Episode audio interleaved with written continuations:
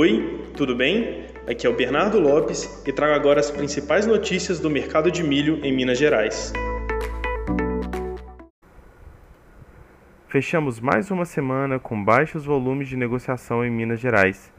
Preços muito altos e expectativas pelo avanço da colheita, sobretudo de milho, a partir do início de abril, seguem deixando os compradores em stand-by e apenas com negociações pontuais. O mercado a termo começa a se movimentar, já que, com o avanço da colheita de soja, as plantações do milho safrinha acompanham logo em seguida.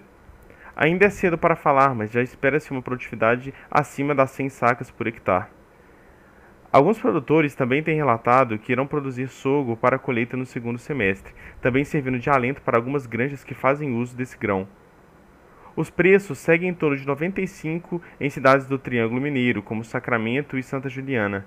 Mais ao noroeste, os preços um pouco mais abaixo, beirando os 89 em Buritis e Unai.